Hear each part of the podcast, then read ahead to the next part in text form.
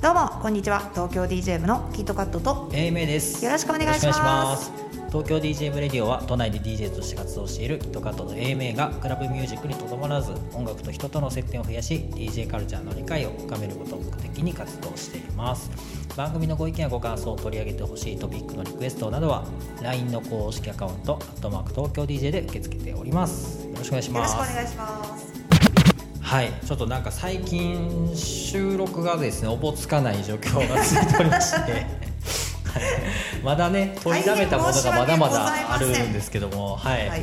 ちょっとあの気を取り直して やっていきたいなと思いながら、えー引き続き収録はですね、えー、DJ 部のブースで行っております。リスナーの皆さん、はい。ご無沙汰しております。はい、ご無沙汰しております。はい。ということで、えー最近あったことはい。いかがでしょうか、お忙しいと思いますけど。はい私ですね、はい。えーまあ、住んでる家のベランダがはい。あまりかっこよくないというかね、あー。あの普通の、まあ、ベランダ大体普通まあですよそうですよね、はい。まあ、あんまりこうおしゃれな感じじゃなかった。んで、はちょっとこう DIY できないかななんてお思いまして。DIY ネタ。KOD2 行っちゃいましたよ。なんですか KOD って KOD2 知らないんですか、は KOD2 はあれですよ。あのななんつうんですかね。園芸と、はい。あとそういう DIY する人が行く、はい。まあ、なんつうんですかね。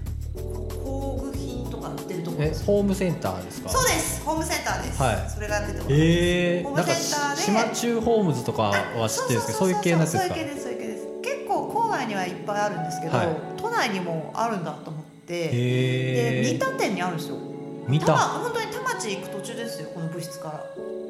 はい。はい。そんなところにあるんですか？はい、そこへーにあの角材売ってたりとか、はい。塗装売ってたりとかもう工具いろいろうん。売ってて、はい。でそこであの角材を買ってきて、はい。ちょっとウッドデッキにしようかなと思って。おおあのいろいろ測定して、はいなんかこう買ってきたんですよはい。で実際そのテラス業者に自分のベランダって本当に幅が1メートルもないぐらいなんですね。はい。ですごい狭いんですけど狭いんですけど、あのー業者に見積もり出したらはい。38万って言われて、38万？はい。はい。でなんかまあいい木を使うんでしょうねテラス業者だから、はい。だからちょっと高い木でえー。作るとちゃんとしたやつだとそうですね。え30ベランダって言うても言うてもそんな広ないですよね。いやこのアマちゃんが今こう使ってるこのテーブルはい。2個分ぐらいしかないですよ。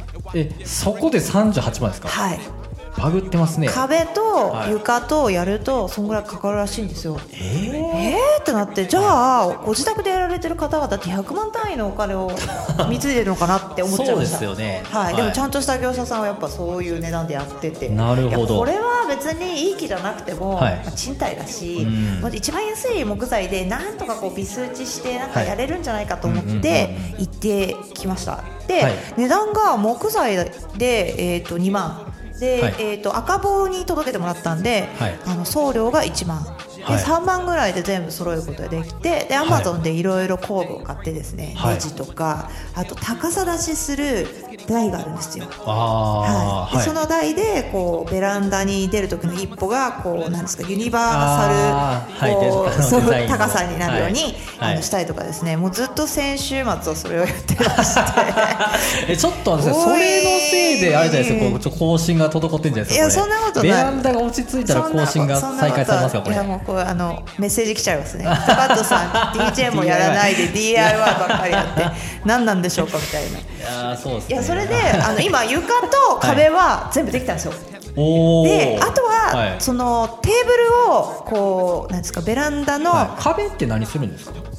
壁はあれですよ。縦縦向きに全部木をこう。ああえなんか引っ掛けたりできるようにするみたいな感じああそれもできますし部屋から見た時にコンクリートだったんでそこがもう全部木になってるあ木になってるんはいです。ねそうです。側面も木にして、でもグリーンをあの買ってこう綺麗にしようかななんて思ってまして、あとソーラーで光るライトとかもこう設置して夜になったらこうライトアッピングされるみたいな。エッチなやつですね。はい、もうそこで寝てやろうかと思ってますよ、夏 っていうぐらい、まあ、狭いんですけど、はい。まあ、でもあのそんなにお金もかけずに、はい。ああのできることなんだなと思ってぜひおすすめです。KOD2 でなんかいろいろこう買ってですね。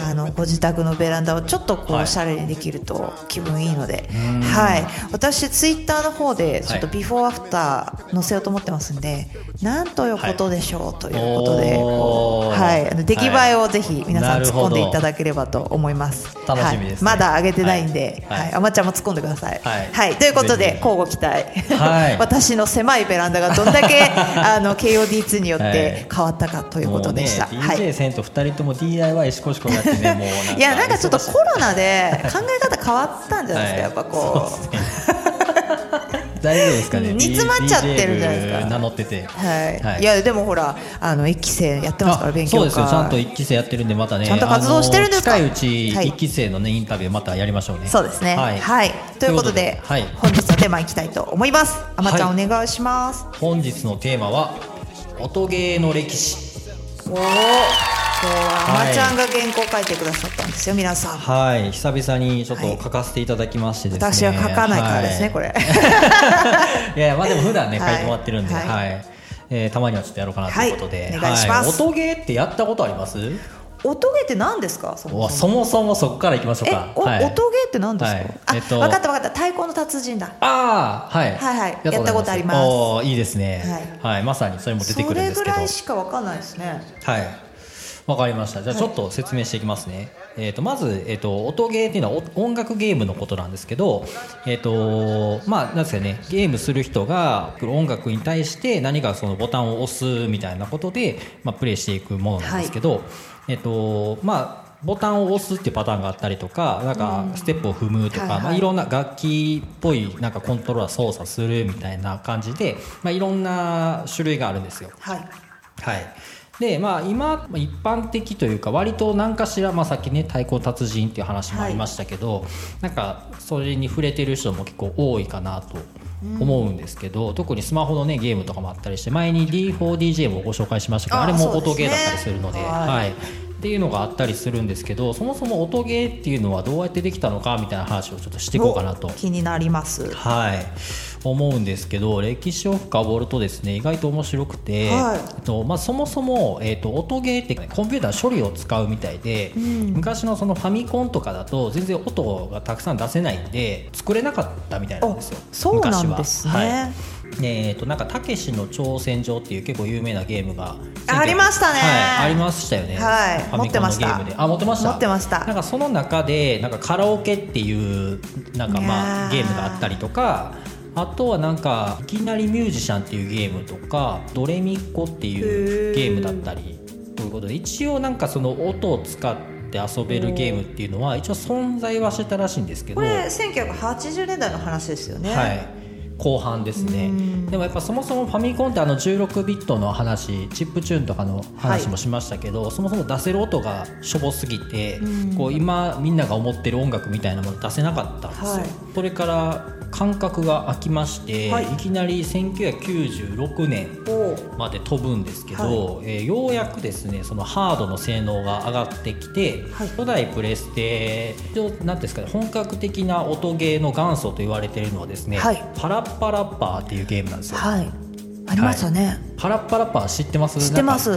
これ結構キャラクターも有名なんで、うん。うん知ってる人多いんじゃないかなと思うん可ですけど。愛いですしね。はい。ニット帽かぶったワンちゃんみたいな。そうですそうです。はい。はい、これが実はですね、えっと、音ゲーの元祖ということで紹介されていまして、ったんですね。意外や意外僕もこれ小学校ぐらいの時になんか家にあったんですけど、まさかこれが。ってるけど、はい。音ゲーの元祖だったとは思ってなかったですね。そうなんですよ。はいで元祖にしてめちゃめちゃヒットして、なんかでも当時ってその音ゲーの概念がないんで制作してたその会社からすると、はい。この企画ができた時にこれはゲームではないっていうなんか物議を醸してたらしいああまたそういう異端なこと始めるとやっぱりちょっと反対派出てきちゃうっていう。そですね。メロディーに合わせてあの、はい。コントロールボタンを押すっていう感覚がそもそもなかったんでしょうね。はい、っていうのが、えー、とプレイステーションから登場してですねこれが、えー、とめちゃくちゃ大ヒットしたみたいで、えー、ともう音ゲーのなんていうんですか歴代売上本数をずっと1位、はい、ちょっと聞いてみましょうか。はいはい本日 all in the mind. If you wanna test me, until you're dying. これでこう先生がやってるものを真似してボタンを押していくって感じなんですへでタイミングよく押さないといけなくて結構これシビアでなんかタイミング押してるつもり全然ダメとか、はい、えなんかコントローラーのこう性能とかも重要じゃないですか、こうあそう押したのをちゃんとね、はい反応するような。い。やそうですよ、結構小学生の時やったらねこうコントローラーが悪いわとか言って。そうそうそうそう。なんか接触悪いみた言えるけど、はい。結構ね感度がいいっていうあそうなんですよ。でなんかこのゲームのなんか面白かったところは、えっと、それまでファミコンって X とか Y とか AB というボタンだったじゃないですか、はいそうでしたね。プレイステーションって三角丸×四角みたいな感じでボタンがどれか覚えるのにも結構これいいなんですかね役割を果たしたんじゃないかな。ははい、ということでですねパラッパラッパができ出たのははい。1996年のことなんですね、はい。で、えっと、それと同時期にですね、えっと、実はゲームセンターの方で、えービートマニアというゲームがですね、はい。1997年頃にリリースされたんですけど、えーもう B マニとともに音ゲーあると言っても過言ではないと5つとか7つの鍵盤があってでターンテーブルがついてて、でなんかそう DJ っぽい感じでこうシンセサイザーを弾いてるみたいな雰囲気のでスクラッチするっていうような感じの音ゲーなんですけど。はい、やったことでないです。あないですか、はいえー。いやなんかぜひあの、はい、もうこの後なんか B マニだけの回もやろうかなと思ってるぐらい僕も大好きなんで。ついていけないんですけど教えてください、はい。はい。ぜひ。でもみんな結構ねビーマンにきっかけで、はい。バッタさんとかもねクラブミュージック好きになりましたとか言ってますもんねそうリスナーの方にもいらっしゃるんじゃないでしょうか、いね、や多分ね、ビーマニって言ったら分かる人も多いと思うんですけど、えー、とこの登場は何がすごかったかというと,、えー、と当時、まあ、今でこそ多分ねゲーセンのイメージ全然違うと思うんですけど、はい。昔ってゲーセンってなんか不良のたまり場みたいな、うんうんうんなんかそんなイメージってあったじゃないですか。ね。大人親からもなんかゲーセン行ったらあかんとか。うん悪い人いるからみたいなイメージ、そうですよね。ありますなんか薄暗くてみたいな、はい。で、えっと、格闘ゲームがまあ流行ってたっていう時期に、はい。まあ、突如現れたんですよこのビートマニアが、うん。さらにですねその後皆さんご存知かと思うんですけどダンスダンスレボリューションっていうはいはいり、まし足でやる、はい、もうこれがですね、まあ、登場したことでもうはい音ゲーというものがすごい一般的に認知されまして、えーもうこっからですねなんかもうゲーセンの ゲーセンのなんですか中をですねもう音ゲーがどんどんこう締めていくみたいな。そうでしたね。で格ゲーがなくなってそのかなくなってっていうか追いやられて、はい。もう音ゲーがゲーセンのメインみたいな感じで乗っとるんですよ。幅結構大きかったですよ。そこでダンスできるようにステップ踏める左右上下とかっていうこうなあるわけじゃないですか、ね。タップできる場所が。結構場所取りますよね。場所結構取ってて2台ぐらいあるとだいぶはい。迫力あるし、はい。結構人だかりできてましたよね。そうですね。ごい人とかいてあそうなんですよ。みたいな。はい。なんかその格ゲーよりも音ゲーの方がなんかやっててそのパフォーマンス感があるから、なんか観客ができやすいですよね。そうですね。なんか見ててすごそうっていうのがなんとなくわかるじゃないですか。確かにはい。っていうのでですね、えー、とビートマニアもダンスダンスレボリューションもこれあのコナミっていう会社が作ってるんですけど、でえーとまあ、大ヒットしてそれが、まあ、あのプレステとかに移植されて家庭用ゲームで楽しめてみたいな感じになって、でそのこれ B マニシリーズっていうんです。よあドラムマニアとかギターフリークスとかキーボードマニアみたいな感じで、い、そのいろんな楽器を模した、あのものが登場して、はい。もうその一時代を築いていくっていう。でなんかそれがなんでそんな流行ったかっていうとなんか格闘ゲームその格ゲーが初心者にはちょっと難しいみたいな、確かに。あの結構コマンドを覚えてないと手さばきできないですよ。あそうなんですよ。で結構あの対戦とかでこう反対側の人は急になんか上手い人がこう乗り込んできたりしたらなんかえバチ怒られるみたいな。そうそうそうとかあってなんかでもなんか敷居が高かったんでしょうね。うんそうでしょうね。はい、でなんか音ゲーってそういうところをついてうまくやってきたなっていう感じなんですけど、はい。まあ、あのこの後ですね結果的に音ゲーも、あの格ゲーのように レベルが上がっていくっていう事例もあるんですけど、はい。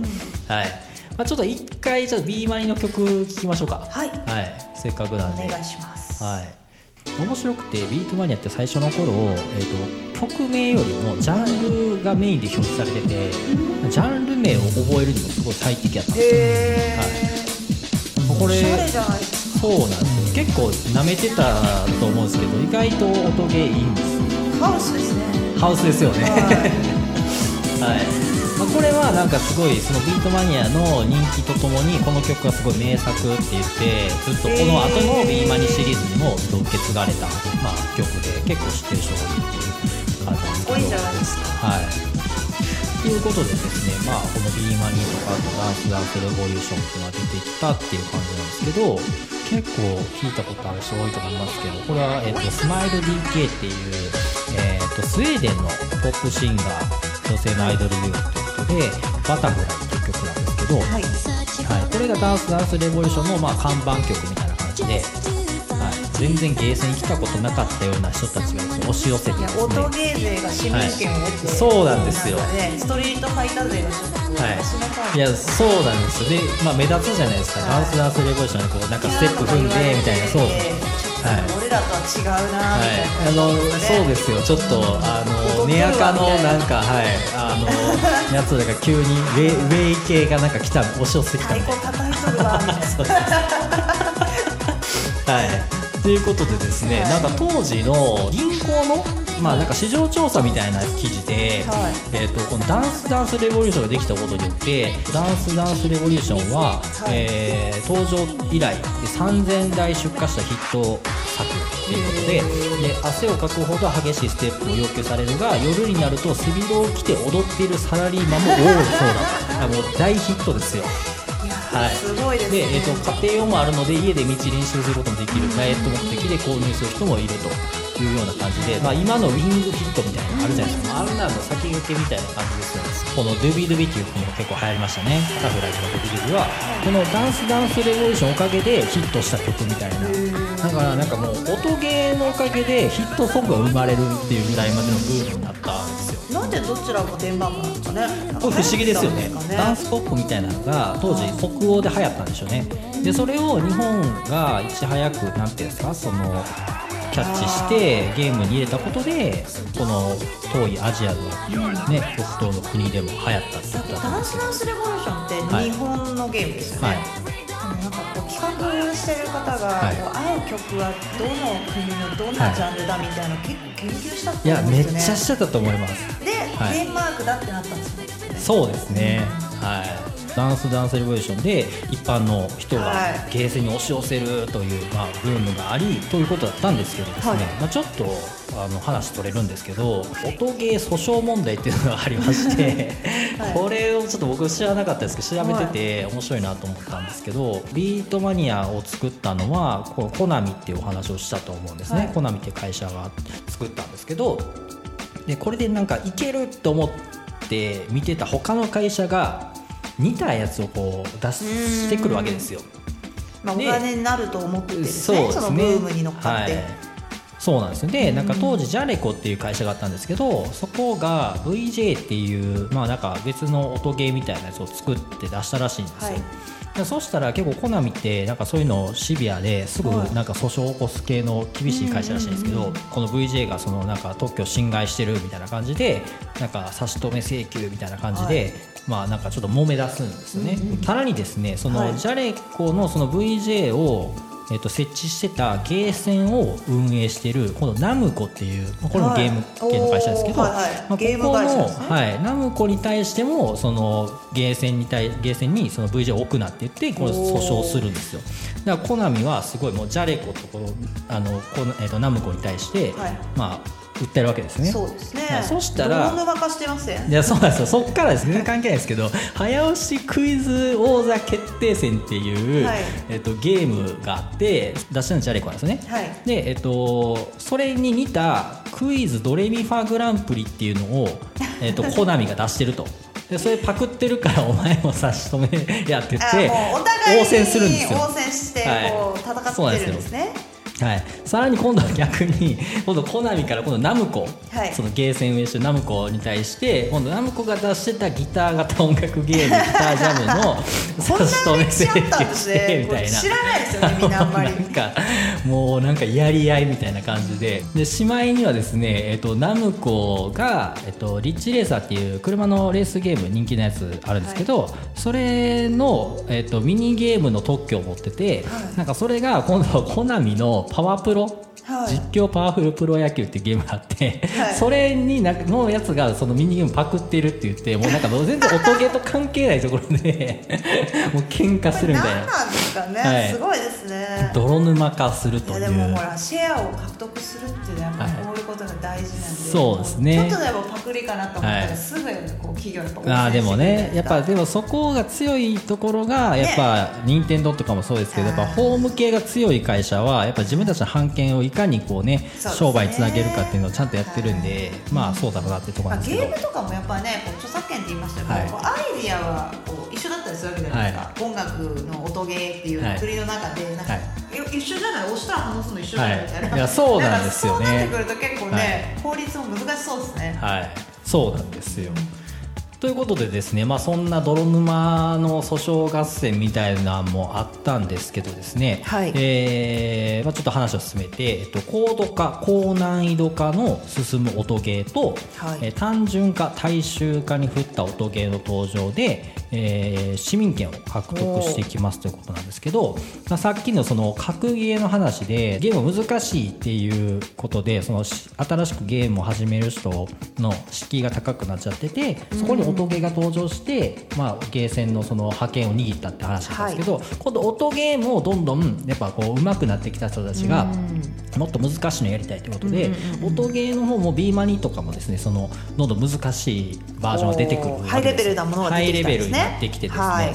えーどんどんその、まあ、やっぱ初心者じゃやりづらい。でダンスダンスレボリューションもやっぱ上手い人がずっと占領したりとか、まあ、するわけですよ。はい、っていうのを見て、えー さっきのですねその音ゲー訴訟問題の、えー喧嘩してたその、コナミに対してナムコですねやられてた側はい。が太鼓の達人をおーここでナムコが太鼓のはい、達人出すんです、ね。2001年デビューさせるんです。よだからなんか喧嘩し合ってる同士がはい。それぞれ今も皆さんの知っているゲームをここで出すんですね。はい、で太鼓の達人は皆さんご存知の通り太鼓を叩くとかその縁を叩くっていうことだけに特化して単純化してそうなんですよ。でしかもさらにさっきビートマニアはなんかダンスミュージックやったじゃないですか、はい。でみんなが知ってる曲じゃないのも結構多かったんですけど、あの太鼓の達人はみんなが知ってるヒットチャートにランクインする曲、はい。カラオケ人気人気曲とかを多く収録してて、はい。でまあ、あの太鼓のキャラクターも可愛い感じねでもうあのやっぱゲーム初心者をですね、ターゲットに勢力拡大していくんですよ、これやったことあります。はい、これは割となんか今でもゲーセン行ったらちょっとやろうかなと思うみたいなはい。感じのやりやすいゲームですよね。という感じでナムコはですね太鼓の達人で攻めてコナミの方はですねビーマニシリーズをどんどんこう成長させていくってことで、まあ、さっき最初にもお話ししたドラムマニアとかそのギターフリークスみたいな感じで、はい。い、ろんな楽器っぽい感じで演奏できるものを出してそれぞれがこうリンクしてセッションできるみたいな感じであの拡大していくわけですよ。おはい、なドラムとギターでそうお二人でやってる人とかも結構見たことありましたよ。はい。えー小学館の教育者向け雑誌「総合教育技術」っていうな雑誌があるらしいんですけど、そうですね。はい、はい、これまでゲームセンターは非行の温床と見られることが多かったが、えー今や学生はコンパをした後二次会でゲーセンに行くと。はい、大型店舗のゲーセンは遊園地のようでデートスポット化し不健全な雰囲気はないとこれあれですよお台場とか、はい。ね、あそうですよ。でかいゲームセンターありましたよね。ありましたよね。はい。なくなっちゃったんですけどねあそ今はないですけどね、なんかそういう使い方だった気がします。そうなんカップルがデートしたりとか。いやそうなんですよね。ね、友達みんなでこう、はい。遊びにお台場行ってでゲーセンで最後楽しむみたいな。はい時代ですね、そうですね、なんで音ゲーのおかげでですね、えー、とゲーセンはまるでクラブか音楽スタジオの様相を呈し始めているというふうに書かれていました。はいということででしかも多分ちょうどタイミング的にプリクラも来てたんですよ。来てました来てました、はい。なんでもう音ゲーとプリクラでもうなんかゲーセンに絶対来ない男女若い人が押し寄せて、でギャルが来て、はい。サラリーマンが踊り子供が太鼓叩いてるわけですよ。だから本当ストリートファイターとか純粋に好きな、はい。ねはい。方々はちょっとそうですよ。だからすごいこう革命ですよねで UFO キャッチャーでカップルがキャーキャー言ってるでしょ、そうですね。リラックマ取ってみそういうそうですよ。でもそれによってなんか街の小さなゲーセンはみんな潰れちゃったっぽいですあそうなんですね、はい、なんか僕も小さい頃結構ちっちゃいゲーセンあったんですよね。でもやっぱり格闘ゲームとかばっかりやったんで、ああいう音ゲーとかやっぱり置くスペースがなかったり、まあやっぱあれですよね。なんか近所の商店街とあのはいはいイオンとかみたいなでかいスーパーの違いみたいな感じで、結局でかいところに全部吸収されていねいろんな種類があるんだったらそっちみんな行っちゃう感じだったんでねしょうね。そういう時代でしょうね。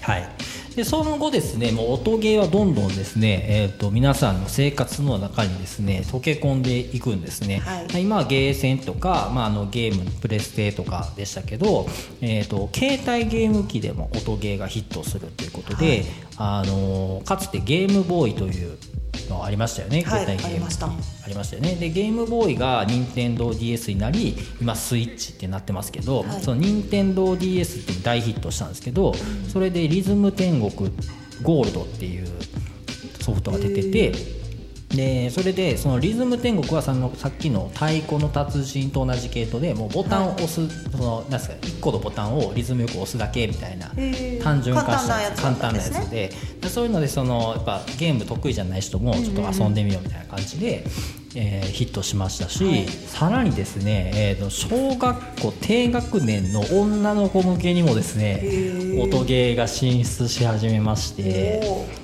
お今度はですねこれはセガのゲーム機なんですけど「えっと、おしゃれ魔女ラブベリー」っていうのがこれ知ってます、これ結構流行ってたんですよ。なんか名前だけですね。なんか、はい。あのそれこそイオンとかのはい。ゲームコーナーとかにもうはい。ちっちゃい女の子がもうめっちゃ行列みたいになってて、えーめっちゃはい。そうなんですよ。これなんかあの音楽に合わせて、えっとボタンを押す、まあ、これも同じ音ゲーなんですけど、はい。なんか服をコーディネートできるやつらしいんですよね。でなんかそのカードゲームとセットになってて、なん。か自分の好きなその服のカードとかを刺して、それでそのキャラクターに着せてこう踊るみたいな感じのやつなんですけど、これちょっと面白くて何これちょっとぜひ見てもらいたいやつがあるんですけど、はい。まあ普通じゃないですか。はい。後ろめっちゃ悪い大人みたいな 刑務所のなんかグラウンドみたいな感じで。いやなんかあすごい。前列は、はい。その可愛い女の子二人で踊ってるんですけど、はい。後ろがオラついてるでしょ。屈強な男性しかいないのは何なんでしょこれうか？なんなんみたいな感えじで。怖くない、はいですよね。これだから女の子も、まあ、要は多分ちょっと B ガールっぽい感じなんだと思うんですよ。えでも女子が誰もいなくないですか、はい。後ろ。えこれ幼い女の子はこれはどう思ってやったでもみ後ろは見てないですかね。ー、いやでもちょっと気になりますね。結構タンクトップの男性とか気になっちゃいますね、これやばいです。なんかこう女の子の可愛さと後ろのこうメンズの、なんですかねこう匿名感っていうんですか、は顔わかんないですけど。そうですね。いやー、はい。そうですね。みたいな感じでですね。いやまちゃんのはい。注目ポイントが面白すぎてちょっとびっくりしました。見つけてしまったんですよ。いや面白い。はい。い。はい、その後ですね、えーとまあ、こんな感じでもう、もうなんですかね、もう全世代網羅するみたいな感じじゃないですか、ね。だって太鼓達人っておじいちゃん、おばあちゃんとかも孫とやったりするわけじゃないですか、はい。みたいな感じで、もう時計がもうお茶の間に進出してすごい、すごいですね。で、えっと、その後ですね、えっと、時代が変わりまして、さっきは2000年代やったんですけど、はい。えー2000年代後半にですね、えー皆さんもご存知かと思うんですけど iPhone とか登場しましたよね、はい。はい、この頃ってなんで iPhone 出たかって言ったらあのタッチパネルの技術が進化したっていうのが大きくてそれで、まあ、iPhone ができたんですけど、はい。まあタッチパネルを使った音ゲーっていうのもいろいろ出てくるんですよ。今までなんかそのボタンを押すみたいな感じだったじゃないですか、はい。今度はそのタッチパネルを駆使して画面を押すみたいな感じでよりなんかグラフィカルになったりとかちょっと操作性が変わってきたりするんですよね。ねはい、な画面なんでこうフリックするみたいな操作とかもできるわけじゃないですか。ガラケーだはい。とちょっとゲームっていう画面の大きさでもないですしね、そうなんですよ。スマホってすごいですね、そうなんですよね。なんで、まあ、スマホゲームも増えますしゲーセンの方もなんかでっかい画面を直接押しながら遊ぶみたいな感じで、えーさっきのその B マニシリーズから「jubeat」っていうゲームが、えーとまあ、出てきてこれもしばらくヒットしたみたいなんですけどえーとこの辺からですねちょっと曲が結構そうなんですよ。ちょっとあの最初のビートマニアってさっきのハウスみたいな感じだったりとか、ヒあれもなんかヒップホップとかエレクトロですけどそうなんですよ。どんどんやっぱちょなんですかねアニソンっぽい感じのこうボカロ P 的な音楽に寄ってくるんですよ。ね。い。やなんか音楽の進化もあるし、はい。ガジェットの進化みたいなのもあるし、はいなんか面白いですね。こういうふうにこうそうなんですよ。音ゲーをこうなんですかね。客観的に見ていくと、はい。みんな踊らされてるいやーそうですよ。かなりムーブメントに踊らされてきたんだなっていう感じがしました、い。やそうなんですよ。はい。まあ、こんな感じのこれフラワーってこのなんか名曲って紹介されてますけど、パラパラっぽくないですか、ちょっとまあ、そうですね。ちょっとユーロビート感ありますよね。はい。とかですね。あとはマイマイすごいねドラム型洗濯機みたいななんかこう画面が丸くてなんかこれこうやってビーって操作しやすい。へすけどそれ触るんですか触りながらでなんか周りのボタンもあってで手でこう触りながらボタンを押していくのがあってなんかねすごいこれも不思議な音ゲーなんですけど、はい、っていう感じで、まあ、どんどんやっぱちょっとコアな方向にはいゲーセンの方はやっぱ寄ってきたなっていう感じしますね。そうですね。はい、なんであのなんですか背広を着たサラリーマンが踊るみたいな時代を経てまたちょっとねコアな風に戻ってきたかなっていう。はい、感じなんですけど、はい、あとはなんかグルーブコースターっていうゲームがあったりとか、ははい。なんかいろんな会社からやっぱ音ゲーずっと出続けてるんですよね。だからもう一つのジャンルとしても完全に定着してるんで。ははい、みたいな感じでですね、えーやってきてガラケーからスマホになるあたりぐらいですごいソーシャルゲームが流行りだしてい。はソーシャルゲームの中に音ゲーがまた入り込んでくるんですよ。い。へえ、はいで、えー、とそれの代表作って言われてるのが「ラブライブ!」とあかはい、アイドルマスターとかですね、はい。えーまあ、そういう、まあ、どっかで聞いたことあるみたいなはい。タイトルのゲームも、えーとまあ、なんですかね音ゲーの要素が入ってると。はいはい、いうような感じで、まあ、なんていうんですかね、表向きにそのなんか音ゲーとして売ってるわけじゃないけど、結果的に音ゲーみたいな音ゲー要素がっ入ってるってことですね、はい、だったりするんですよね。で、それこそさっき最初の方に言ったその D4DJ もね紹介したあれも、えっ、と音ゲーに入るんで、まあそんな感じでですね、まあスマホでも音ゲーアプリいっぱい出てくるんですけど、あのユビートとかのちょっとボカロ P 的な音楽だったり、このアイドルマスターとかですね、ラブライブはもうそれこそそのアイドル系の歌なわけですよ。だからダンスミュージックがどんどん遠ざかってたと思うんですね。ちょっと。アニメっぽくなってきたんですかね、はいそうですね。アニメカルチャーというはい。か、クラブミュージック感は一切ないっていうか、ね。はい、でそこでですね待ってましたと。お。言わんばかりにですね。何ですか？えー原点回帰しダンスそうなんですよ。ダンスラッシュスターダムっていうゲームがですね、これまたコナミから久々にお。B マニシリーズということで登ビー場マニの歴史長くないですか？B マニすごいんですよ。これがですねあのシャッフルダンスってあるじゃないですか。はいありますね。EDM とともに流行った、はいはい。あの LMFAO とかがやったシャッフルダンスのテクニックでクリアしていくゲームなんですよね。やっぱ時代も進化してるんでなんか昔のダンスダンスレボリューションってこうあの上下左右のボタンを足で踏むっていう感じだったんですけど、ダンスラッシュはセンサーなんか赤外線センサーになってて足の位置を結構細かく捉えてくれるんで、なんか左右どっちの足でどこを押すかみたいなのを、あの自由な位置でこうできるみたいな感じだったんですよね。パネル全部がパネルみたいなんですよ。へえすごいですね。はい。こ20れ年経ってこんなに進歩するとはめっちゃ進歩してて 面白いんですけど。最初の人たちは。はい、いやそうなんですよ。でも技術進歩しすぎて、ちなみにあの僕ら大好きなポス,、はい。ポストマンさん。ああポストマンさんはこのダンスラッシュ勢らしくてですねあなんかはこう音ゲーからダンスミュージックに入った人がこうどこから入ってきたかみたいなこう流派みたいなのあるんい、いやですそうですね。だからダンスラッシュでそのダンスミュージックを聴いて、へー。あの DJ を始める人も出てくるわけですよ。そうなんですね、はということで結構ねだから今のこう DJ 始めたい人たちにはですね結構ダンスラッシュの影響を受けた人も多いんじゃないかなっていう感じなんですけどね、はいまあ、これがですね2018年に割と最近ですよね。そうですね、出たっていう感じで、はい、あの久々にですねゲーセンにちょっとダンスミュージックが帰ってきたとはい。いうような感いじやでも待っになっておりま。てますしたっていう人はいたでしょうね。そうですね。ちょっとアニソン系いっちゃったなみたいな感じだった人はやっぱこうちょっとダンスミュージックだからよかったよみたいなはい。層もいたと思うんで。そうですね、うん。はいでしかもこれダンスラッシュすごいのが自分がやってるところをカメラに撮られててでそれを後でシェアできるんですよね。SNS で、へはい、ーじゃあうまくできた時これどうや感じで、はい、2人対戦してるのとかもその動画で撮られてて、はい、2人でその別々の踊りしてどっちがうまいかとかそんなのがすごいやっぱ時代ですよね。ですね。でその場にいない人もなんかそれ見てはい。なんかコメントをくれたりとかね、そうですね。なんかうまくやってんじゃんみたいなはいこととか、応援とかもね、はいできるんですよね。そうなんですよ。なんかシェアがねできるようになってるのがすごいなっていうところなんですけどはい。ダンスラッシュの曲はちなみにこんな感じ？になってい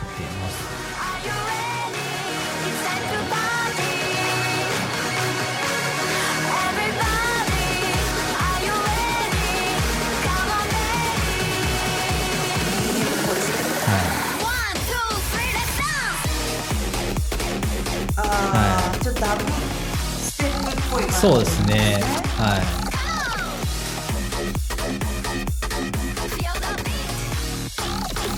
という感じでですねまあ時代を経てですねえっ、とコナミが久々にこうちょっとダンス感満載のなんか音楽の歴史も絡んでて面白いですね、そうですね。やっぱちょっと流行りを取り込む感じもありつつ、はい。でもあんまりにもこうダンスミュージックすぎなかったり、はい。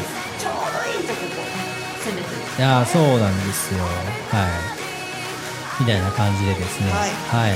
あのーこれいつからですかね。1996年からなんで、すごい、はい、結構長い。歴史長いんですね、はでも長いんですけどゲームの歴史から言うと長くないんでしょうねきっと。だから僕の中では結構割と最近やと思ってたんですけどそれでももう20年以上経ってるんではい。時の流れは怖いですねはい。音ゲーの歴史をちょっと紐解いてみましたけども。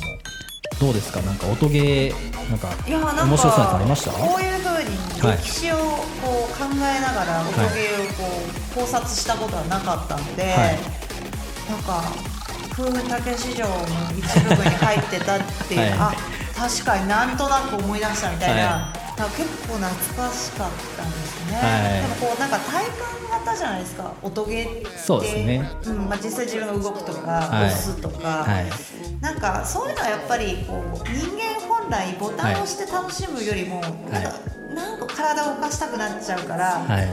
本能的なんじゃないですかもっと。そうですね、うん。はい。いやすごい面白いですね。はい、という感じであのこの音ゲーを紹介したんでちょっと次回はですね、はい。ちょっと B マニビーマニね一曲多いんでちょっとビーマニ掘り下げていいですか？えービーマニの名曲はい、さっきね「ハウス」って言って一曲紹介しましたけど、あのあのもっと一番好きでしたね今日かかってた曲やっぱ世代的にそうですね。世代的にも趣味的にも。ハウスっぽい感じちゃんとやってるみたいな、はい、やっぱあの頃はまああれなんですよ。クラブとかもまあなんていうんですかね。やっぱこう王道っていうかクラブミュージックがこうメインストリームに近い感じだった時代だと思うんですよ。そうですよね。はい、なんやっぱだからその時代時代を反映してるんで今はやっぱこうやって EDM だったりとか、あ確かに。のはい。になるっていうことだと思いますよ。いややっぱりカルチャーは経済と結びついてるんですよ、結局、はい。だからこうなんてアンダーグラウンドを毛嫌いせずにですね、はい。実はそこにはこう多分すごいこうビジネスのはい。種が落ちてるということで、そうですね東京 DJ 部もはい協賛を募集中はい。はい。そうですね。僕らはねはい。好き嫌いせずいろんなのちょっとねこうご紹介できればなと思っておりますんで、ははい。い。ということで今日は、えー音ゲーの歴史をお届けしました。ありがとうございました。はい。はい。奇跡の曲。はい。今日はあまちゃんの曲をご紹介していただきまし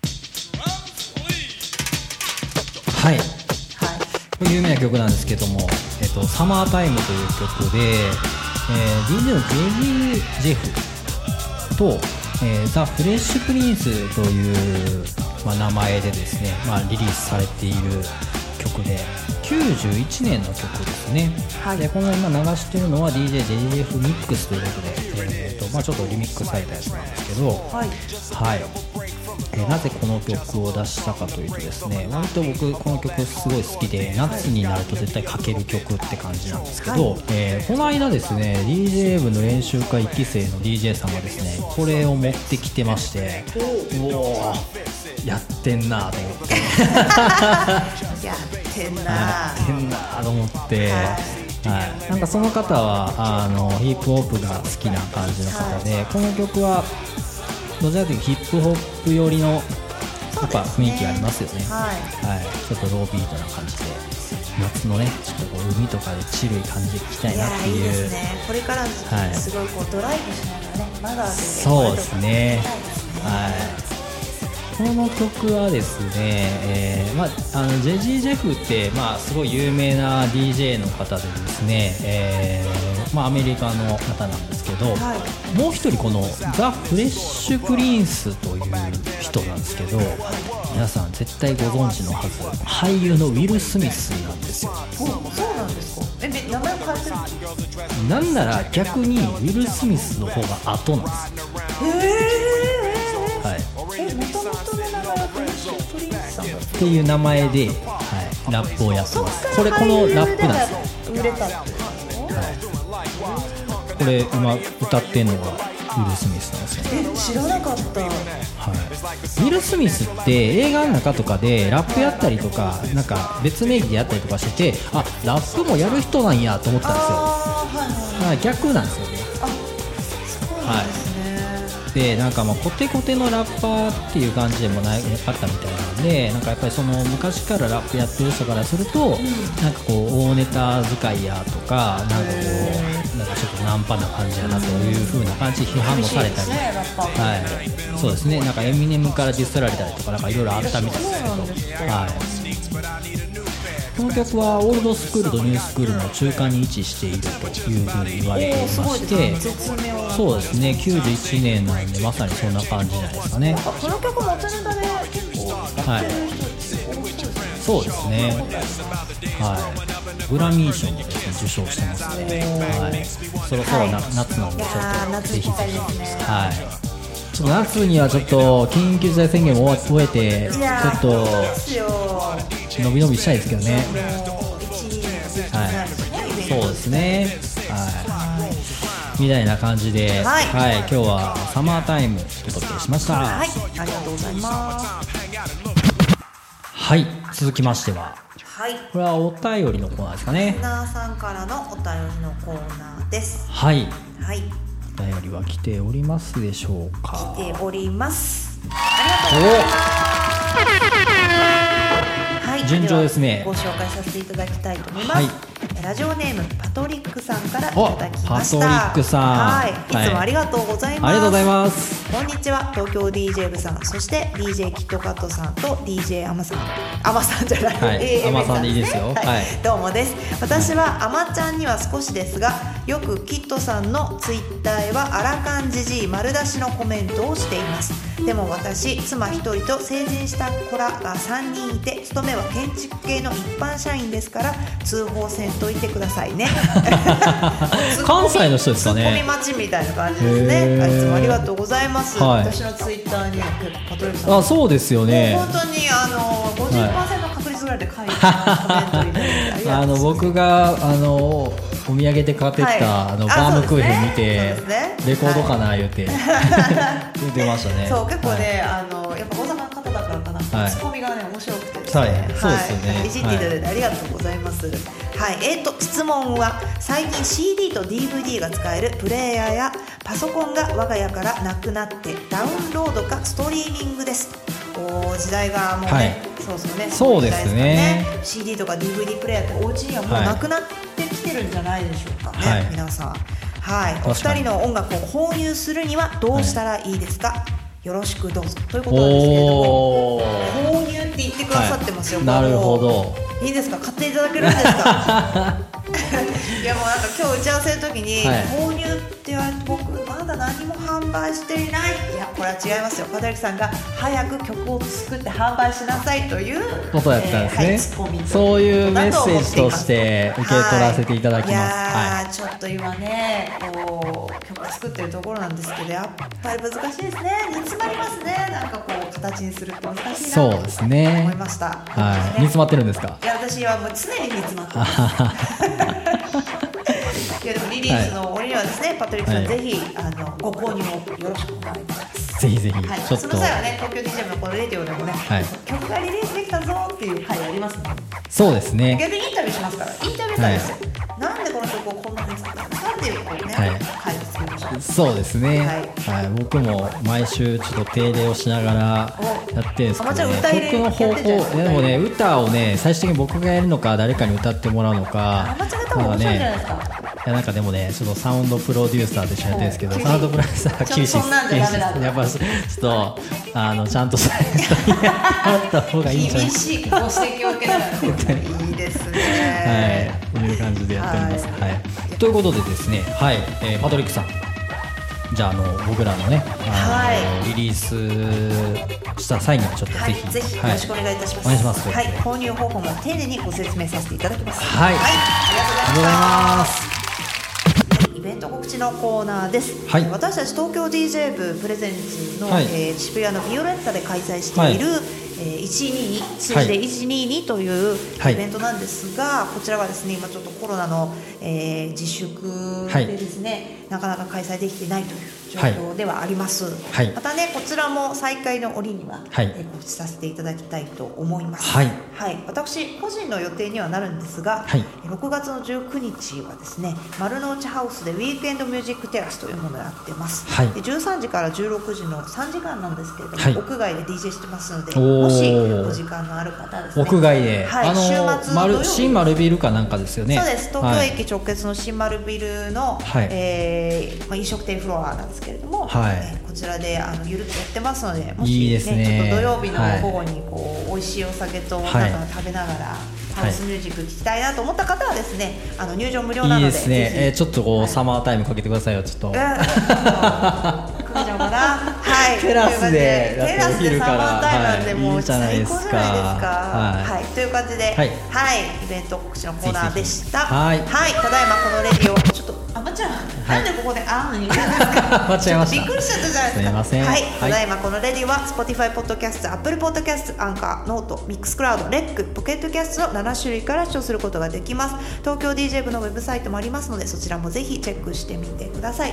また LINE 公式アカウントになっていただきますと東京 DJ 部の、えーニュースが一番早く届きます。現在は、えーまあ、ちょっと今プレゼント企画やってないんですけれども、はい。はい。音楽に関する豆知識とかですね。あと、まあ、1期生、はい。あとの2期生の募集などなど、ね。えー最新情報をですね、こちらの LINE 公式アカウントから発信しておりますので、ぜひあの登録は無料ですので、はい。